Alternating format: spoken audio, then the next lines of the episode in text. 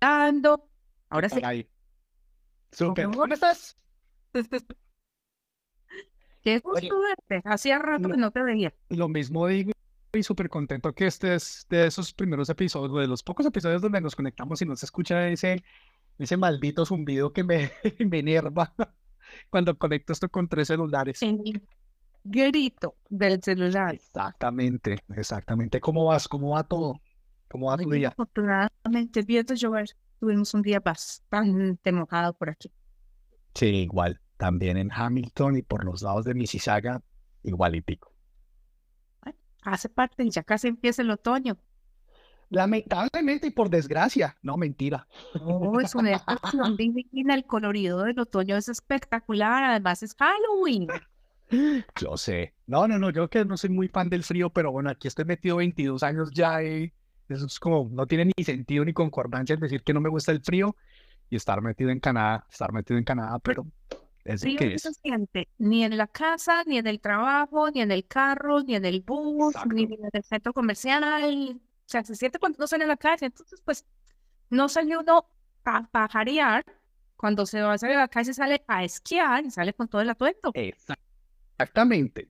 Oiga, y hablando de esto, hablando del frío, hablando de Canadá, hablando del tiempo, hablando de todo este, de este rollo, esto podemos conectarlo con el episodio de hoy.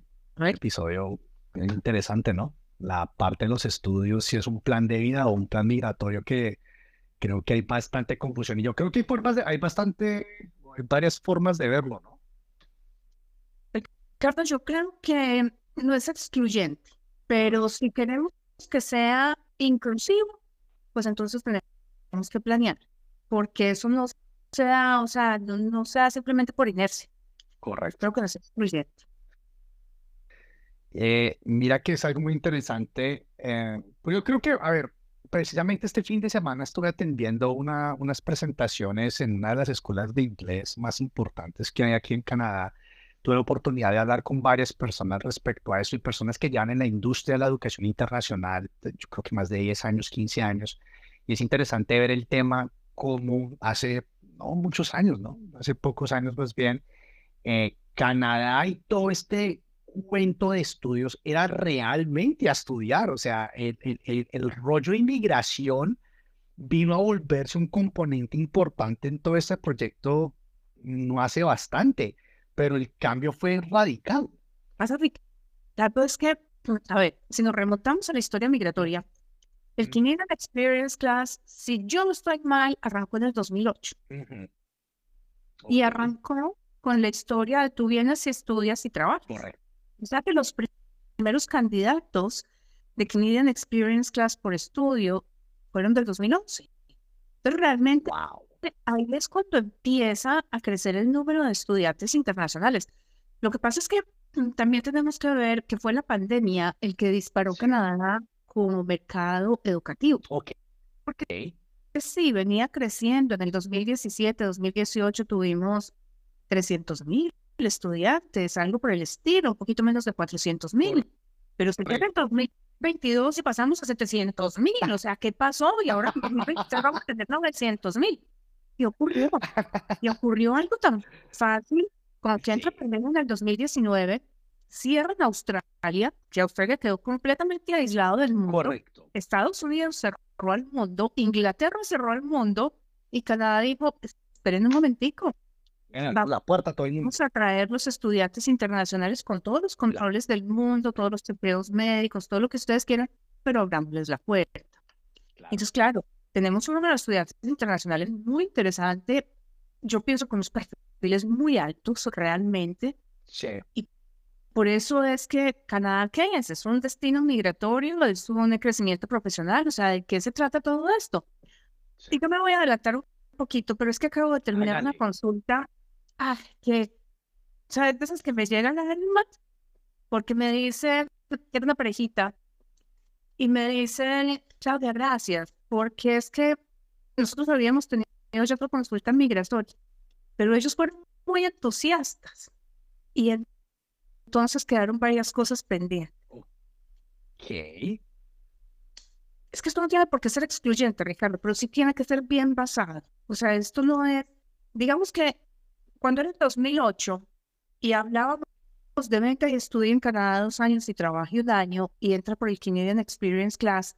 En ese momento hubo cuotas para el Canadian Experience Class, pero cuando traíamos tan poquitos estudiantes y entrábamos, había una cuota, yo no me acuerdo si eran como 8 mil o 14 mil. De pronto fueron 8, después 14, primero 14 y después 8, lo bajaron, yo no me acuerdo.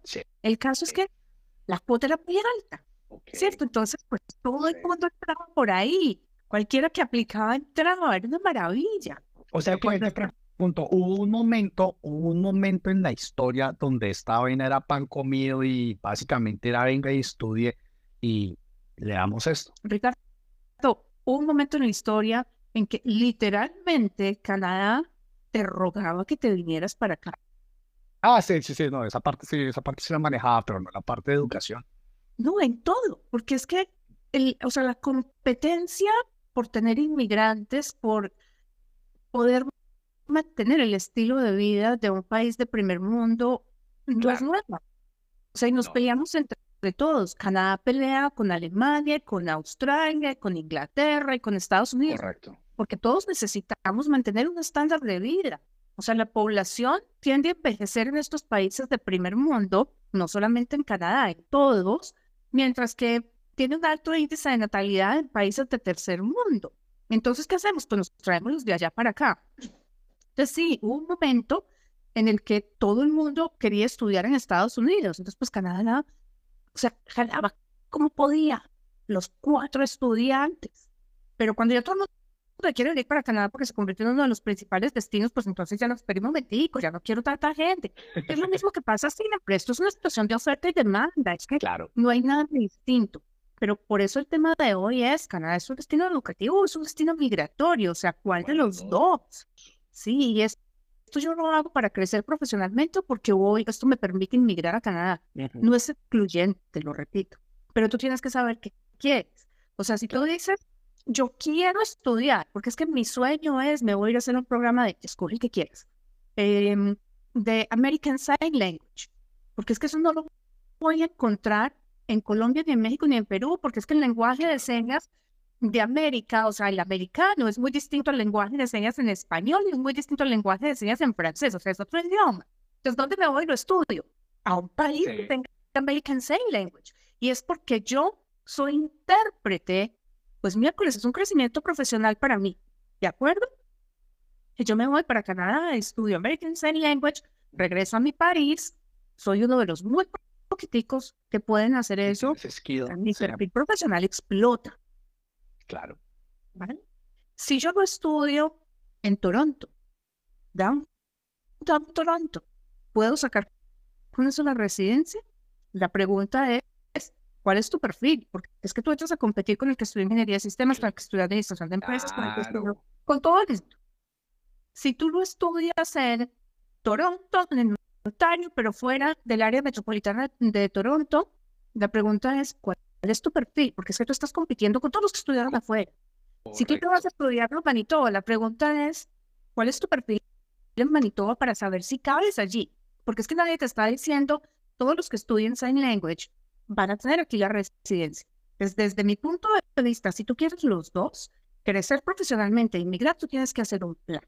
Si tú quieres crecer profesionalmente, donde quieras está bien, porque finalmente vas a tener tus años de estudio, tus años de trabajo, una experiencia laboral espectacular, eh, un enriquecimiento de vida que yo creo que es inigualable, eh, un conocimiento de otras culturas, y te llevas un bagaje adquirido gigantesco que te va a ayudar muchísimo en tu caminar por la vida, pase lo que pase en tu país. Claro. Y eso es chéverísimo. Y eso también está muy bien. Pero para el que dice, lo que pasa es que para mí Canadá es un destino migratorio. Entonces, pues ahí entramos a jugar con otros componentes. Claro. Tenemos que ver muchas cosas. No tenemos garantizada esta residencia porque, como te decía al principio, son muchos los estudiantes y muy poquitos los cupos. Si lo ponemos en cifras, ¿Qué tenemos? Tenemos, Canadá, según el ministro Miller, va a recibir 900 mil estudiantes internacionales. Con eso vamos a cerrar este año con 900 mil estudiantes internacionales en Canadá. Ponle que la mitad vengan con pareja, lo que significa que tenemos 450 mil personas más, es 1.3 millones, más los trabajadores extranjeros que traemos a través de otros programas y sus acompañantes, que sean otros 300 mil y 150 mil. Claro. Son 450 mil, son con menos de 2 millones de personas con estatus temporal en Canadá, que son los candidatos ideales, son los del Canadian Experience Class, volvemos a jugar ahí, pero que también califican por el Federal Skilled Workers. Claro. Y resulta que necesitar 300 mil personas, pero tenemos 2 millones. Entonces, si yo lo que estoy buscando es, dentro de toda la gente que llega, meterme en ese cupo de, dos, de 200 mil, tengo que eliminar el 90% de la gente. O sea, yo me voy a meter en el cupo del 10%, Ricardo. Ahí tengo que mirar muchas cosas. No solamente dónde voy a estudiar, sino que también tengo que entrar a hacer una consideración. Y es, y si no logro hacerlo, entonces, ¿con qué me voy a devolver yo a país de origen?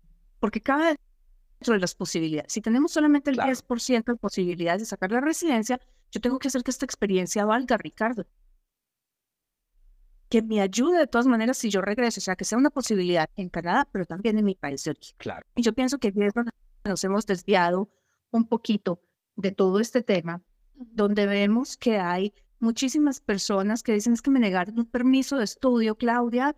Em, yo soy administrador de empresas y yo me iba a ir a estudiar un programa de Business Accounting. Digo, pero, o sea, si tú ya tienes un bachelor's degree, una licenciatura, una carrera de cuatro o cinco años en administración, ¿por qué escogiste estudiar un programa técnico en administración con un énfasis pequeño en contabilidad? Claro. Y lo que pasa es que eso me permite eh, estudiar en Canadá y sacar por Engineering Experience Class. Supongamos que le hubieran aprobado a este cliente la visa, supongamos. Claro. Viene y estudia algo que ya sabe, que ya conoce, que no es de su mayor ilusión, pero simplemente porque le dijeron que con esto saca la residencia permanente, se gradúa aquí. O sea, invertimos 40 mil dólares, sumando y restando, eso es lo que valen dos años de estudio, para saber lo mismo que ya sabía antes y de pronto menos, porque el conocimiento es más técnico. O sea, yo invertí 40 mil dólares y dos años de mi vida que no voy a recuperar. No alcancé la residencia permanente y me devuelvo a mostrar qué. Por eso pienso yo que el planteamiento tiene que ser, yo tengo mi bachelor's degree, yo llevo dos años o diez años de experiencia, no importa cuánto, me quiero ir a estudiar a Canadá con intención de buscar una residencia permanente porque no es absolutamente es, válido. Es totalmente válido, ok. Pero me voy a ir a estudiar un HR Management, Human Resources Management. O voy a estudiar porque yo estoy metida en el área de recursos humanos, o me voy a ir a estudiar finanzas, o me voy a ir a estudiar un MBA, o me voy a ir a estudiar marketing management, porque yo dentro de administración de empresas me fui por el lado del mercado, qué sé yo. Pero fíjate que estoy buscando una especialización, Ricardo. Claro. ¿Y por qué? Porque me va a costar exactamente lo mismo. Voy a aprender o voy a crecer profesionalmente con un conocimiento un poco más elevado de lo que yo ya tenía. Si me funciona para sacar la residencia, tengo las mismas posibilidades que con cualquier otro programa, siempre y cuando yo haya hecho esa planeación. Claro. Pero si no lo saco, regreso a mi país con algo que tengo para adicionarle a mi currículum. Y voy a decir, señores, yo me fui de Colombia teniendo un bachelor's en administración y vuelvo como especialista en redes sociales. O vuelvo como especialista en finanzas. O vuelvo como dije al principio, o sea, yo aquí soy intérprete de señas en español y ahora lo tengo también en inglés. ¿Con quién voy a trabajar? Con el gobierno, seguramente, con la Comisión de las Naciones Unidas en Colombia, porque necesitan un intérprete. ¿Me entiendes? O sea, me da un espacio laboral mucho más elevado, con mejores posibilidades salariales. Y eso es muchas veces lo que pasa también cuando hacemos esas famosas cartas de intención para un permiso de estudio que no tiene concordancia. Entonces, es excluyente, pero si tú quieres que funcione, tienes que combinarlos los dos. Solitos no funcionan. O sea, yo no puedo decir, yo soy contador y me voy a ir a estudiar, no sé, mecánica automotriz, porque es el programa que está abierto, eh, me reciben con el nivel de inglés que tengo, eh, me lo dan ya sin ponerme problema en el college, pues me voy con eso. Cuando regrese a tu país, ¿qué va a pasar?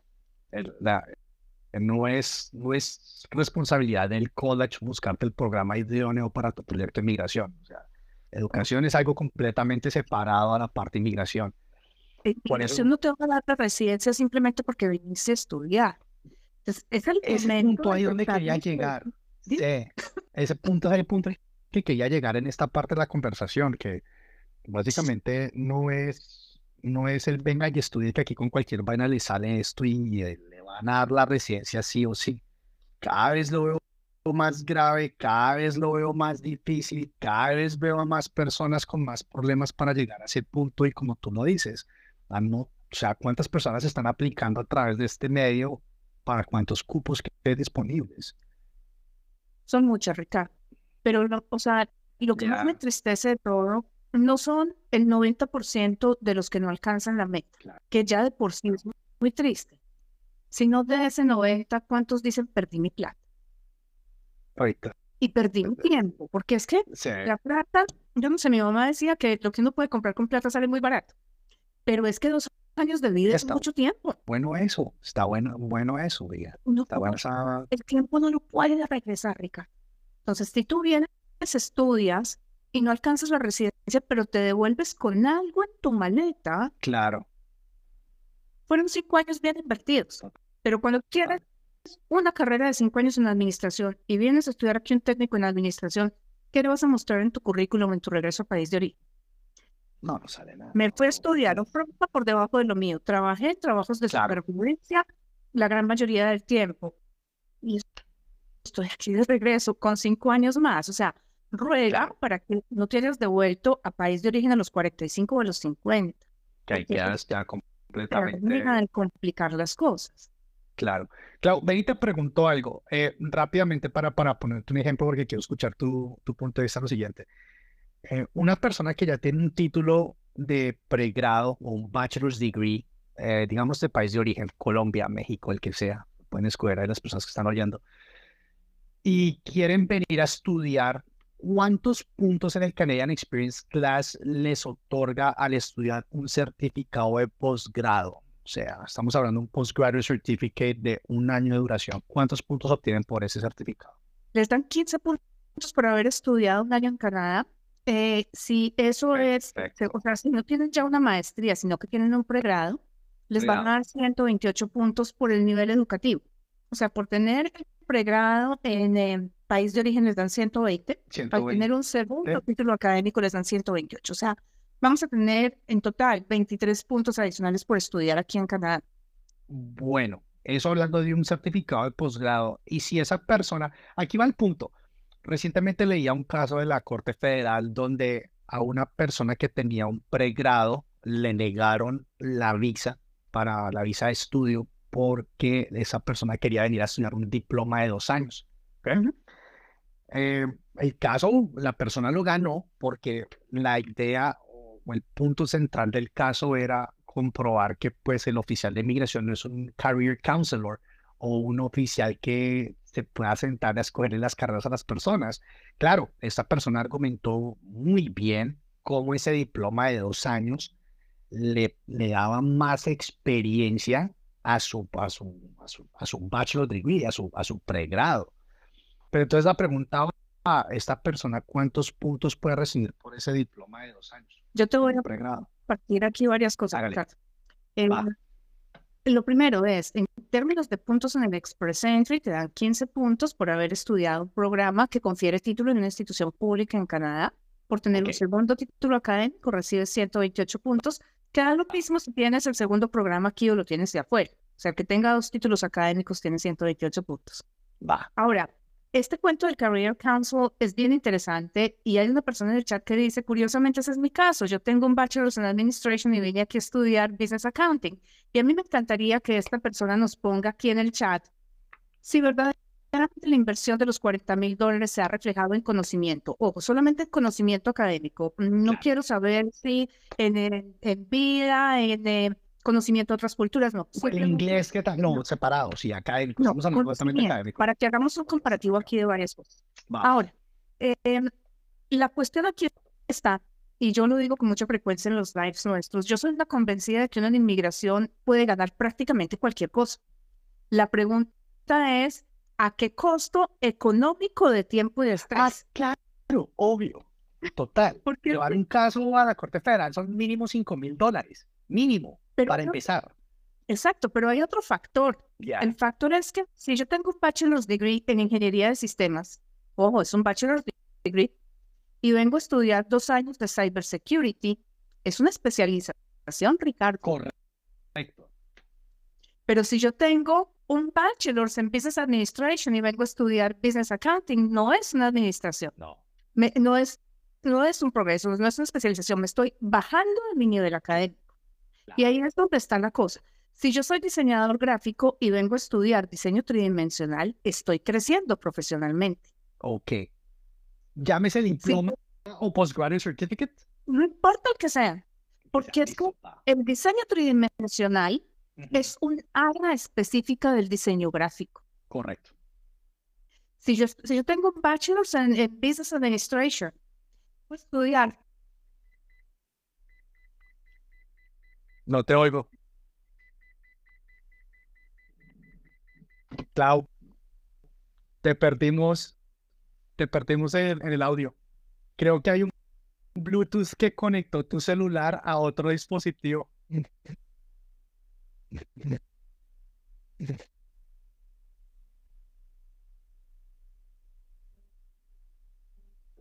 Nada, nada. Esperen, esperen. Es que le conectó al carro, entonces sí, me está hablando a mí, a la hija de ella. Sí, exacto.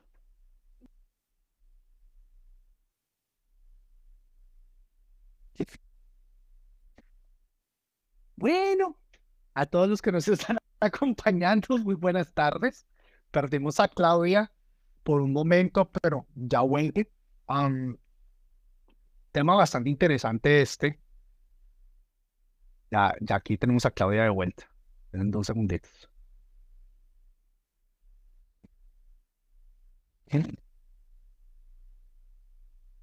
Te perdimos Bueno, ya, perfecto. Súper. Va. Bueno, entonces, eh, no sé hasta dónde me alcanzaron a oír. Venga, no, la perdí, se me perdió el hilo completamente, no le voy a decir mentiras. ok, ya estábamos hablando, estábamos hablando de lo que son especializaciones y que no. Exacto, ya, ya, ya, sí, sí, sí. Sí, y yo estoy en diseño gráfico y estoy estudiando diseño tridimensional, que es un área del diseño y estoy creciendo. Si yo estudié administración de empresas y hago una especialización en finanzas, es ah. una especialización. Correcto. Pero si yo estudio administración y hago un business accounting, es un programa técnico, me estoy bajando. Te estás bajando. Entonces, ahí es la cosa. Entonces, volvemos a este caso del que tú estabas hablando y volvemos a agrupar todo esto no es si yo tengo que escoger el uno o el otro, o sea, tiene que ser crecimiento profesional o tiene que ser inmigración, no. Si yo quiero crecimiento profesional, lo que yo escoja es maravilloso y donde lo escoge es fantástico. Si yo quiero... Depende. Ahí yo en la parte de educación diría depende, ¿no? Por de tanta oferta que hay en Canadá. No, y abiertamente podemos decir, hay instituciones que no son reguladas por el gobierno y son lo que diríamos en Latinoamérica, una escuela en garaje o literalmente van a venir acá a perder la plata y el tiempo y a recibir una educación paupérrima. Total, lo digo abiertamente. en eso yo estoy de acuerdo contigo. O sea, si yo me voy a invertir dos años de mi vida mm, y 40 mil dólares como mínimo, hombre, yo por lo menos me aseguro de que el college tiene buen prestigio, de que es una institución pública, de que tiene el respaldo académico y el respaldo de empleabilidad y el respaldo de nombre que me valgan 40 mil dólares, Ricardo, porque si no, pues hombre, me quedo estudiando en mi país. Yo hablaba con una niña de México, yo le decía, ok, tu plan es venirte para Canadá a estudiar. Dime, ¿qué estudiarías tú? O sea, ¿por qué programa le pagarías tu matrícula al TEC de Monterrey? Porque es que estamos hablando del equivalente en precio, o sea, es el top. Si tú eres colombiano, dime, ¿qué matrícula le pagarías tú? ¿De qué programa? a los Andes, al Rosario o al César. No es que se la voy a pagar ni a la Universidad Nacional, ni a la Libre, ni a... No, estamos hablando de las más costosas de cada uno de nuestros países. ¿Qué programa pagarías tú ahí con las matrículas a esos costos? Porque eso es lo que te va a costar Canadá. Entonces, si tú me dices, no, es que yo en la top universidad de mi país solamente pagaría, si yo soy administrador de empresas, un MBA. Entonces, ¿por qué vas a venir a Canadá a pagar exactamente lo mismo en un college que, como dices tú, no tiene prestigio, no tiene, o sea, las materias son cualquier cosa, no tiene el nivel que tú estás buscando. ¿Por qué? No, porque mi intención es inmigrar a Canadá. Vale, entonces, ¿por qué no haces que tus dos años de estudio valgan la pena? Claro. Si ya vas a pagar 40 mil dólares, si ya vas a estudiar dos años, vas a invertir dos años de tu vida, si ya eres administrador de empresas, aprende algo, no repitas lo que ya sabías. Claro. Entonces, escojamos otro. Project Management, Business Analytics. Si te gusta el área de mercadeo, pues entonces mercadeo. Si estás metido en el área de finanzas, pues una especialización en finanzas, pero no te devuelves. Y así podemos combinarlo y tenemos. Eso tiene muchas ventajas. Tenemos mejores posibilidades de aprobación de una visa y además tenemos mejores posibilidades laborales a mí, o sea, cuando me gradúe aquí en Canadá. Porque es que estoy disfrutando lo que estoy aprendiendo. ¿Cuál es mi primer contacto con la industria, Ricardo, mi profesor? Profesor. Cuando yo estoy estudiando algo que yo ya yo voy a clase así. Cuando yo estoy aprendiendo algo, yo estoy levantando la mano, haciendo preguntas, interactuando, pero ¿qué pasa? Yo investigué, yo hice esto, yo hice lo otro. ¿A quién está viendo el profesor? ¿El que está así? ¿O al que, está, todo el tiempo interesado? Claro. Cuando el profesor tenga que recomendar a alguien a quién va a mirar. Ahí está. Entonces, yo tengo que claro. hacer que mis 40 mil dólares valgan 40 mil dólares. Exactamente. Y que los dos años de vida que estoy invirtiendo me lo estoy botando a la basura, Ricardo. Y te digo algo, eso va viceversa, ¿no? Cuando eres estudiante y estás en un salón de clases que estás acá y te preguntas a tu profesor y tu profesor pues te va a contestar la pregunta o te va a responder con la típica de busque en Google. Ahí está, no, y, y mira que eh, gracioso y todo, y ahí ese punto es la diferencia entre una institución que valga la pena donde vas a salir con experiencia y con una educación de calidad, a una donde venga y estudia acá, que acá damos el título en inglés, sale en inglés y todo, pero escuela de garaje. Alguien me dijo en estos días, y lo que pasa es que mi profesor sabe mm. que el 80% de mis compañeros tienen que trabajar en la noche para poder pagar sus estudios y que ellos solamente vinieron por la residencia. Entonces él nos dijo desde el principio, no se preocupen que aquí todo el mundo pasa. Eso no lo hacen en una institución que, ofrezca un programa de calidad. Ricardo, si a mí un profesor me dice eso, yo voy y le digo al college, devuélvame la plata. Porque de acuerdo con que, sencillamente, o sea, en cualquier otro, donde yo se aprenda, también puedo sacar la residencia si dice bien mi plan. Claro. Entonces, pues yo pienso que es meterle la ficha a eso, ¿no? O sea, aprender a seleccionar, hacer valer lo que tenemos que esto no es gratis, o sea, si, si fuera los colegios dijeran, mire, lo que pasa es que necesitamos llenar los salones y yo le regalo la matrícula y bueno, le conseguimos además una residencia en el college, pero venga y haga bulto, por favor, por favor, así como lo, cuando llaman a uno de los amigos que dicen, es que necesito tener una reunión llena de acompañe, claro. Pues, por lo menos, denme un sándwich de comida, póngame a llevar el vino para la reunión. No, Ponte algo, por favor. Exacto. Entonces, ese es el punto. Yo estoy invirtiendo mucho en este proceso y hay que sacarle el partido. Y puede ser cualquiera de las dos el que seleccione, pero hay que salir ganando por lado y lado. ¿Qué tal que no me la residencia? ¿Qué tal que yo no quepa en ese 10%? ¿Qué tal que el Ministerio de Inmigración, así como están ahora los estudiantes internacionales en este problema tan grande, están en el ojo del huracán? El inmigración el año atrás te diga, no, vamos a poner un cap y vamos a recibir solamente a 500 mil estudiantes, bueno, pues entonces tienen que ser los 500 mil mejores porque ya sabemos que tenemos 900 mil, ¿cierto? Claro, Yo tengo que destacarme por algo. ¿Qué tal que ahora que haya cambio de gobierno el año entrante, que yo estoy casi segura que va a haber cambio de gobierno? Lo va a El nuevo gobierno diga, no, ¿saben qué? Lo que pasa es que nosotros no queremos estudiantes, o sea, el Canadian Experience Class lo vamos a limitar para gente que cualquier cosa, que nos demuestre una coeficiente intelectual de cualquier cosa. Correcto, correcto. Y entonces, ¿qué? Yo perdí mi inversión en, monetaria, mi inversión en tiempo. Por lo menos el día que yo regrese a Colombia, digo, traigo una especialización, traigo una experiencia laboral calificada, pongo en mi currículum claro. lo que estuve haciendo, pero aunque a nivel personal, y esto lo digo con todo el amor del mundo, tal vez la experiencia que más me sirvió a mí como persona fue trabajar en limpieza. No es lo que yo quisiera a seguir haciendo el resto de vida, porque yo ya me di cuenta que las rodillas y la cadera no alcanzan, o sea, eso ya pues no aguanta. Y si yo tanto tiempo en mi vida en estudiar, Ricardo, Claro. para poderme pensionar y los trabajos de supervivencia no lo dejan. te sirven para eso. No, no te sirven para eso. Entonces, pues si yo voy a estudiar, Claro. miércoles, que ese estudio me permita subir profesionalmente donde yo me pueda pensionar, aunque sea a los 65 en Colombia, pero con una pensión decente. Claro.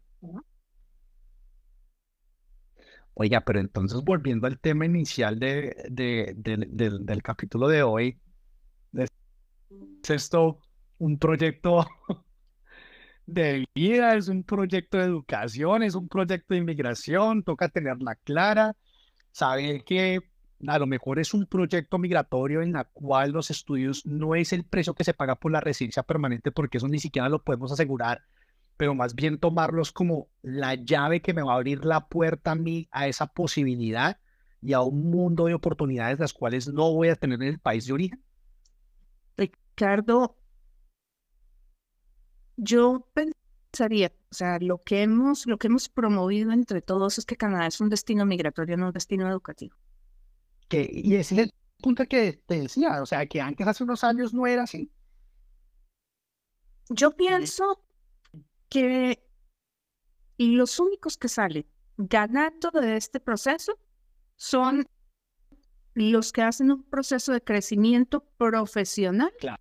analizando las posibilidades de que esto sea una residencia permanente. Pues, Pero yo pienso que pierde muchísimo el que se viene solamente como, como proyecto de residencia permanente. Pienso que pierde muchísimo.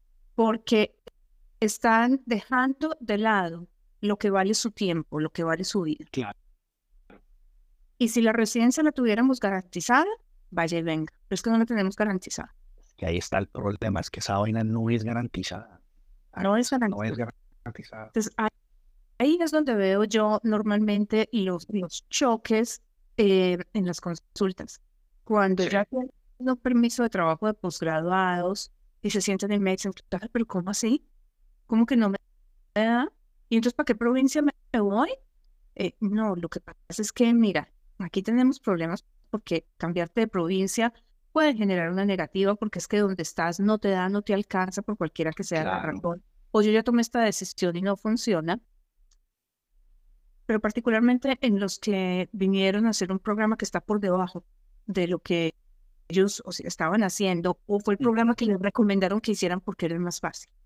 Porque los Sí. demás, o sea, los que tomaron esto como un crecimiento profesional y que si de pronto les salía la residencia fantástico, hay un golpe cuando yo les digo, no, no, no tenemos cómo sacar la residencia, o sea, aquí el riesgo es muy alto y tienes que mirar a ver eh, si lo quieres tomar o no, pero dicen, bueno, de todas maneras, me devuelvo satisfecho con lo que logré. O Correcto. sea, vine, aprendí algo, me permitió tener un trabajo calificado donde aprendí, donde Ujú. hice conexiones, me queda un año más, entonces durante este año voy a hacer esto o lo otro que me va a ayudar cuando regrese, pero y sobre todo los que vienen a estudiar lo mismo que ya estudiaron en el país de origen son los que dicen, así, o sea, que llevo aquí dos años invertidos en mi vida y usted me dice que no puedo hacer nada, pero es que no nos lo garantiza.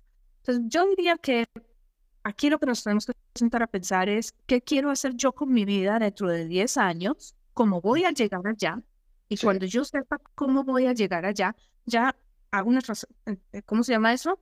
Una traspolación a Canadá y digo, listo, si yo hoy en día soy diseñador gráfico y yo quiero estar diseñando los comerciales del Super Bowl, ¿qué necesito? Diseño tridimensional, entonces me voy a estudiarlo Canadá.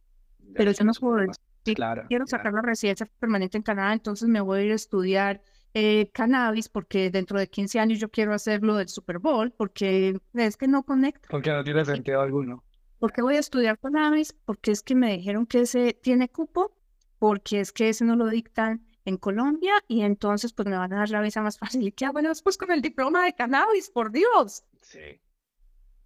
Entonces, ¿qué quiero hacer? Eso tiene que ser una línea completa personal y ya después cuando yo sepa, quiero diseñar los comerciales del Super Bowl, tengo que estudiar para esto diseño tridimensional, me siento y digo, ok, ¿en qué provincia puedo sacar yo la nominación? Están esta, esta o esta. En esas tres provincias, ¿qué colleges o qué universidades dictan diseño tridimensional? Están estas dos. Fantástico. ¿Cuáles son las condiciones del programa, cuáles son las condiciones de inmigración. Y ahora sí lo puedo explicar. Porque es que si yo sé que en 10 años yo quiero diseñar los comerciales del Super Bowl, yo tengo cómo justificar ese programa. Pero si yo voy y llego a justificar el programa de cannabis, ¿qué le voy a decir? No, señores de inmigración, es que yo quiero estudiar cannabis porque yo quiero volver a mi país de origen a tener mi propio negocio. mi propio negocio. ¿Qué? Forma. No, es, es, es, es, bastante complejo y cada, vez esto se vuelve un enredo más, más pesado. O sea, pero yo creo que a medida que se vuelve un enredo más pesado, necesitan a las personas como para entender que no es tan fácil, que, no, que es con la que yo creo que tú y yo peleamos en, en este programa. No, no, no es tuir sueños, ah, no es que vayan a salir a poner comentarios pues de que esto eh, estamos incentivando acá a, a, destruir la esmero con las personas y esa vaina, pero sí hablo con un, un poco más de detenimiento, un poco más con los pies en la tierra, que no es tan sencillo, que si fuera fácil todo el mundo lo estaría haciendo, obviamente, que esto tiene cierta planeación que, se, requiere. Lo que, lo que tratamos nosotros aquí es que el sueño sea una realidad, no claro. siga siendo un sueño. Porque es que para el 90% de las personas que llegan a Canadá, ese sueño no deja de ser un sueño. Claro. La idea es que los que se sientan a investigar encuentren en estos lives información de valor que los pongan a ellos a organizar ese plan, porque es que, ¿cuál, ¿cuál, de todos? O sea, la frasecita se la han atribuido a tres personas, a Roosevelt, a Churchill y yo no sé a quién más que dicen, eh, fallar en la planeación es planear para fallar. Para fallar, sí. Y eso aplica todo en la vida, Ricardo. Es que si tú vas a construir una casa, Tú no vas a tirar los cimientos y después miras a ver qué le pones encima. Tú tienes que calcular los cimientos basados en el número de pisos que vas a construir, en el tamaño de la casa. Tú no puedes empezar a armar parchecitos aquí y allá. Mm. Cuando tú vas donde un médico, tú tampoco llegas con el diagnóstico. Tú llegas y le dices cuáles son los síntomas. Y cuando el médico te dice, usted se tiene que tomar el antibiótico y después tiene que hacer esta terapia respiratoria y después tiene que hacer esto, tú no te brincas el antibiótico porque entonces, pues lo más factible es que no salgas de ahí, o sea, hay un proceso. Y eso es lo que tienes que hacer cuando tú estás viendo estos procesos migratorios, es, miremos, o sea, yo necesito un diagnóstico, ¿dónde estoy hoy? Necesito saber a dónde quiero llegar y me devuelvo y hago la investigación. Ese es el mismo proceso con inmigración. Y puede ser un proyecto de vida y un proyecto migratorio simultáneamente, lo que te decía yo ahorita al empezar, no tiene que ser excluyente. Pero si quiero que funcione, tiene que ser inclusivo, o sea, no puedo separar el uno del otro. No puedo decir, es un proyecto migratorio y ya después pasará lo que pasará. No, no, no, no, no, funciona. Tengo que analizar los dos como conjuntico. No se pase a lo bestia, a lo loco. Que nosotros eh, nosotros los latinoamericanos somos expertos en improvisar.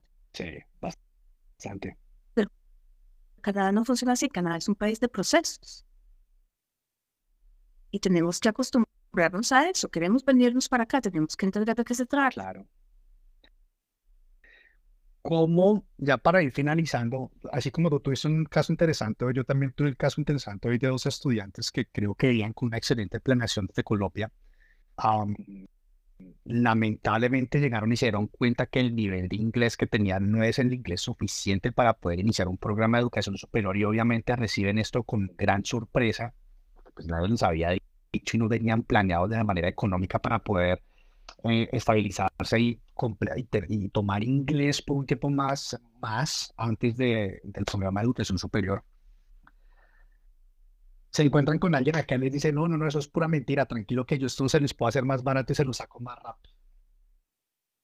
¿Perdón? Sí, literalmente. Llegaron de Colombia con un plan súper estructurado. Venían a hacer su programa de inglés y su programa de educación superior.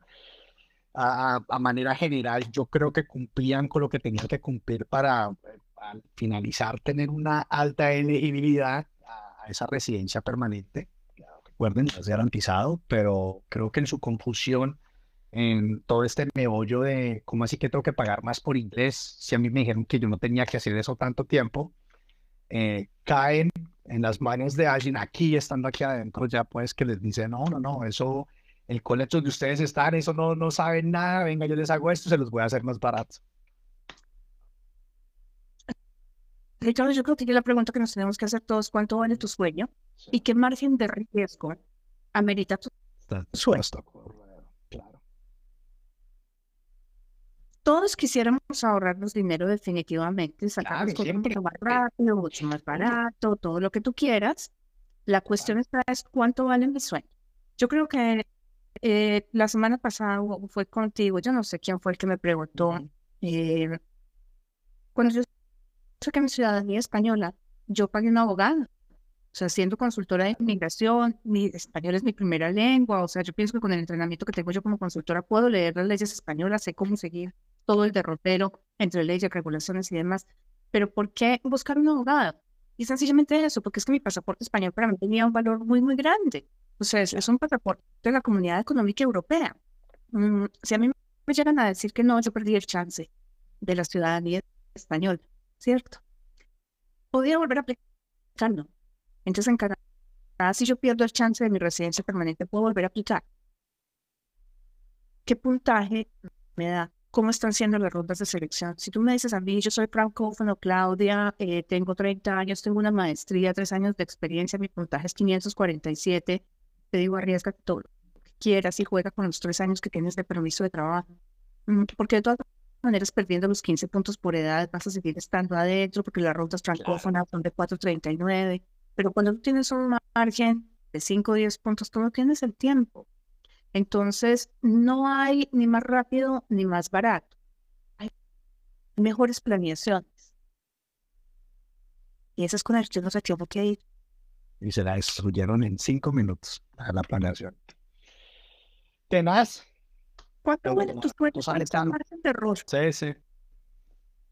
Eso es lo que uno tiene que mirar. ¿Con sí. qué tanto puedo jugar? ¿Con cuánto estoy dispuesto a jugar? Más bien diría yo. ¿Sí? Porque finalmente cada uno de nosotros es el que decide el riesgo. Correcto. Oiga, bueno. Antes de que Ricardo, mm, John Griego Dime. nos dice que eh, va a acreditar sus estudios con West, es del sector de salud. En el futuro quiero homologar, pero no sé si solo subir el magíster o también el título de nutrición para el proceso. Eh, quería contestar esto porque es una, una respuesta sencilla y rápida, John. Cuando uno tiene una maestría, necesita acreditar solamente la maestría, porque el puntaje se da por nivel de escolaridad. Eh, eso no es, esta homologación, esto no es una homologación, esto es una evaluación de credenciales que solamente da los puntos en el Express Entry por educación o, en, o si las, vas a hacer una nominación provincial dentro de las tablas. Y pues nada, allí lo que te dicen es por maestría le damos 135, por un bachelor le damos 120, por dos títulos 128, pero eso no te sirve para homologar título. Homologar un título es para sacar luego la licencia, para poder ejercer, eso es completamente distinto. Ahora, si yo lo que tengo es una carrera y una especialización, tengo que evaluar los dos. Ahí no sirve solamente la especialización. Esto era para eh, eh, contestarle a John. Es una pregunta rápida y sencilla, pues no la quería dejar pasar. Sí, claro. Ya vi las otras y las otras están un poquito más complejas. Esas sí necesitan programa de dos horas, más o menos. Bueno, pues entonces lo dejamos para otro episodio de las 18, pero es, es o sea, lo que hemos siempre hablado aquí, pero siempre de Canadá, de Canadá no es imposible. Sencillamente necesita un poquito de, de trabajo, de investigación, em, de ser muy frío en todo esto, porque es que Canadá no está buscando más gente, está buscando gente con unas características específicas y por eso empezamos a ver, de- empezamos a ver las rondas de selección específicas, que por cierto esta semana se dará la primera en el área de transportes. ¿Qué va a pasar el día que Canadá no necesite más transportes? Cierra transportes y abrirá otra cosa, lo que se requiera. Es- Eso necesita investigación y no es investigación ni, o sea, ningún live, ni este que estamos haciendo nosotros dos hoy, ni los de Tour por Inmigración, porque es que hay, hay muchas cosas detrás de un perfil que no se alcanzan a evaluar en un live. Esto es información general. Ustedes, si están planeando esto, tómense el trabajo de sentarse, hacer una investigación completa, que finalmente, si el sueño es la residencia permanente en Canadá, tienen un chance. Bueno, o dos o tres concortes. Esa cosa nos sale muy costosa. Y Llegó a si es cinco muy mil costoso cada el vez. Por bajito. Por bajito. Pero la idea es esa, que este sueño sea verdaderamente una realidad, no que se quede en sueño. Correcto, ¿no? Y a todos los que nos acompañan, muchísimas gracias, Clau. Como siempre, muy agradecidos con tu, con tu sabiduría y experticia en este campo de, de, de la inmigración. No sé qué tanta sabiduría, pero años de experiencia. No, sí, claro. No, sí, o sea, te- acumulando cositas para contar. Obviamente, obviamente. Por ejemplo, lo que te decía yo, lo que les contaba hoy ahorita, lo que analizaba el caso de estos dos estudiantes que uno, pues, uno como institución no puede hacer nada, uno hace lo que el estudiante quiere hacer, pero pues más no puedes hacer, pero ver que dos personas que llegaron con un plan pues espectacular, súper bien armado y ver que en medio de, de- de- de ese estrés de, pucha, pues no tengo el idioma, ¿qué hago? Eso me va a costar más plata, entonces me voy con otro que me lo va a hacer más barato. Queda uno, Dios, bueno, ¿Cuánto vale tu sueño? Ese es el riesgo que puedes correr. Vale. Eh, recuerden que si tienen algún tema eh, que quieran que manejemos en el programa, nos lo pueden dejar saber. Eh, estos episodios van a quedar cargados porque creo que alguien estaba buscando unos episodios anteriores. Están en el canal de YouTube. Si no, también lo encuentran en el canal de Instagram de las 18. Eh, este video también va a quedar que, en los dos y también va a estar disponible en Spotify para podcast. Clau, un millón de gracias. A ti, un fuerte abrazo para todos los que nos acompañan y nos vemos dentro de Así ocho días. En ocho días aquí en las 18. Un abrazo para todas y todos. Chao, chao.